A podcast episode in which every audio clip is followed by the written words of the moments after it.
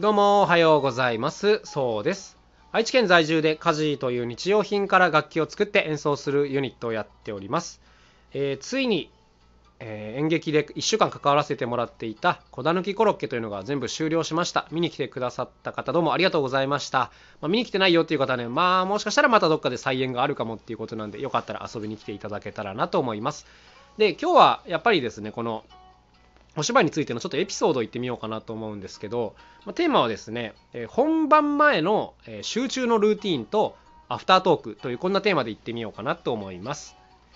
今回ですね、まあ、こうやって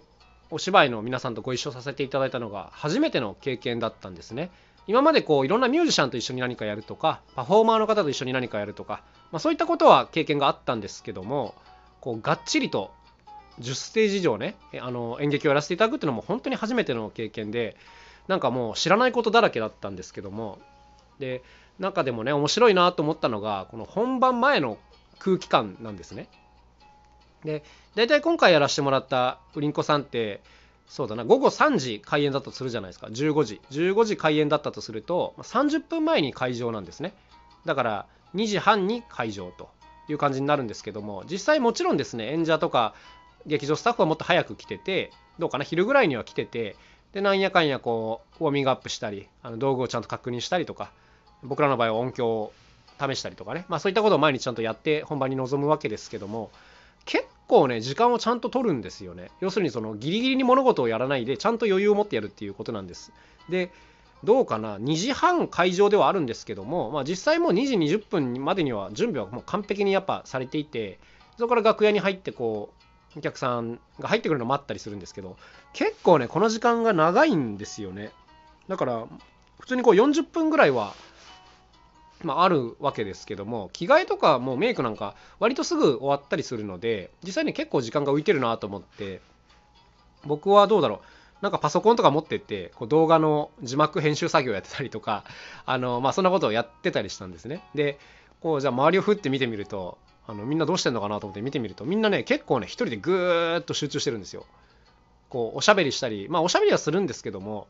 なんかこうスマホを見るとかでもなくこうみんな今日の予習をしてるのかなわかんないんですけどもとにかくこう一人でじーっと集中しててそれが結構もうどうだろう30分とか続くわけですよね。だから本番前のこの楽屋の緊張感というか集中力ってすごいものがあってなんかこれがねすごい楽しいなと思いました。まああの お客さんみたいなこと言ってますけども、あの、なんていうんですかね、僕と熊、相方のクママはね、こう、いろんなとこで本番やるんですけども、もう本番直前まであの、ダラダラダラダラ喋ってるんですよ。あの、なんかあんまりこう、オンとオフをパチンと切り替えるというよりかは、あの、徐々に徐々にこう、集中力を高めていって、あの、行くという、まあ、割とリラックスした状況でいろんなことをやってるんですけども、やっぱこう、シーンとこう、した空気感っていうのはなかなか普段経験しないんで、いや、楽しかったですね、これは。で勉強になりました。なんかこう途中でパソコンパチパチやってる自分がちょっと恥ずかしくなってきてですね。あの僕も本番の20分前ぐらいにはもうパソコンペタッと閉じてあの集中をする動きをするっていう感じなんです。まあ、あの内心ではいろんなことを考えてたりするんですけども。はいはい。まあこんな感じでしたね。でもう何て言うんですかね。こういうのってなんか何回も言うんですけどなんか独特なこうルーティンというかね僕にとっては。うん、なんか今まであんま経験したことなかったなこういうのっていう感じで。楽しいですね。楽しかったです。はい。であともう一個ですねエピソードとしては、えーと、アフタートークというのがあったんですよ。でこれ何かっていうと何かっていうとっていうかもうわかるか。本番の劇が終わった後に、えー、2回あったんです。で1回はこの今回やってくださった演出脚本の関戸さんと、えー、メインの俳優さんがしゃべるという回で2回目は、えー、僕たちとあと俳優さんが喋る、まあ、バックステージツアーという感じだったんですね。えー、使った道具を紹介していったりだとか、まあ、いろんなエピソードを紹介したりとか、こんなことやったんですけども、まあ、個人的にですね、このアフタートークがすごいやっぱ楽しいよなと思うんですね。うん、なんか、こう演劇ってすごいこう情報量が多いんですよ。うん、なんか特にあの僕は普段見てないんですよりそう思うんですけどもいろんなところにこう伏線が張られていたりとかこう何て言うんですかね表情一つとっても全部ちゃんと理由があったりするんですね。でなんかそういったものをこう一度見ただけで全部読み込むっていうのはまあなかなか大変な作業なんですけどもでもやっぱりこう演出家とかはそういったところに気を配ってこう一個一個丁寧に指導しますし俳優さんたちももちろん一個一個こうすごい気を使って処理してるんですねそういうものを。で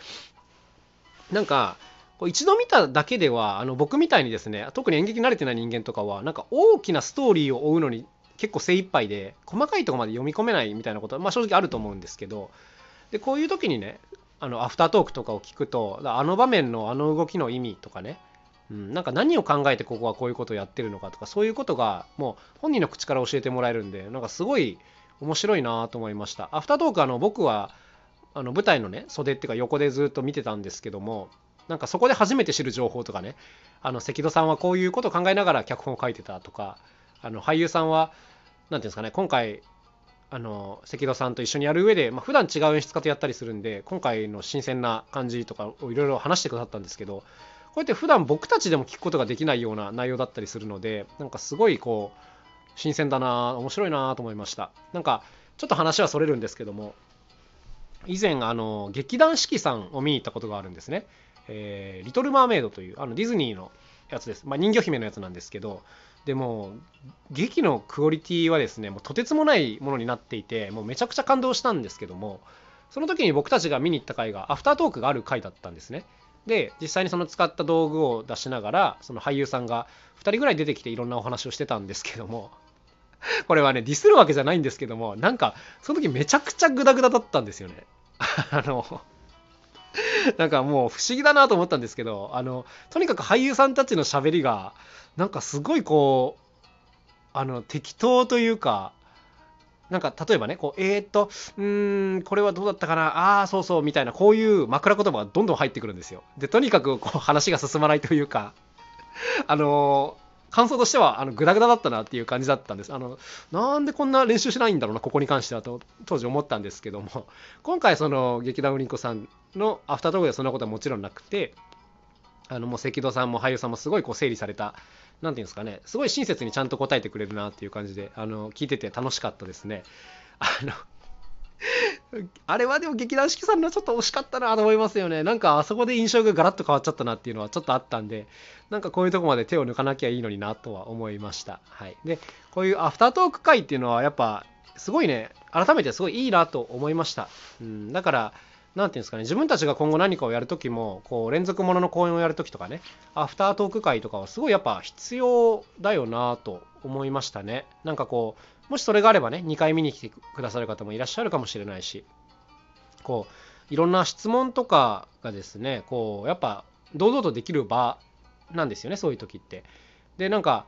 あの、これ僕が客席側に立っていろんなこと聞きたいなと思ったぐらい、すごい、あの、いい感じの内容になってたので、やっぱこのアフタートークってすごい大きな価値を持ってるなと思いました。なんか、そうですね、自分たちもこう質問に答える会みたいなことがないことはないんですよ。うん、例えば、小学校で講演したりとかした時に終わった後に何か質問がある人みたいなこういうことはまあちょいちょいあったりするんですけどもやっぱりですねこう普段のいわばこう営業系のイベントいろんなとこに行ってやるイベントでこう30分間パフォーマンスをしてその後にねこういうアフタートークをするなんてことは普段ないのでなんかあの なんかっていう言い方あれなんですけどもなんか上手にやれたらでもすごいこれ一コンテンツになるよなとは思いましたね。うん、どこでやったらいいのか現状ちょっと思いつかないんですけどもまあすごいなんかいい内容になればあの楽しんでもらえるなというふうには思いましたね。こういうのをあれかなネットの生配信とかでやればいいのかな。うん。あの全然ちょっと話は別なんですけどもはい、なんかあのアルバムとかを作った時にねオンライン視聴会をするのはどうかなというふうに今一個思っていたりします。作ったものをこう例えば YouTube で配信しながら流して、で自分たちももちろん聞いてて、あのお客さんも聞いてて、なんかコメント言い合うみたいな、こういうことできたらなんか楽しそうだなと思ってたりして、まあ、これも一種のアフタートークではありますけども、はい、こんなことを思ったりしました。はい、というわけで今日はですね、こう演劇に関わらせていただいて、あの不思議だったなとか面白かったなとかいうエピソードをちょっとご紹介してみました。はい、それではまたこれからも頑張っていきたいと思います。劇団ウリンコさん、そして関戸哲也さん、ぜひ注目してみてください。それではまた明日お会いしましょう。さようなら。カジのそうでした。もう今年もあと少しですね。体調崩さず行ってください。それではさようなら。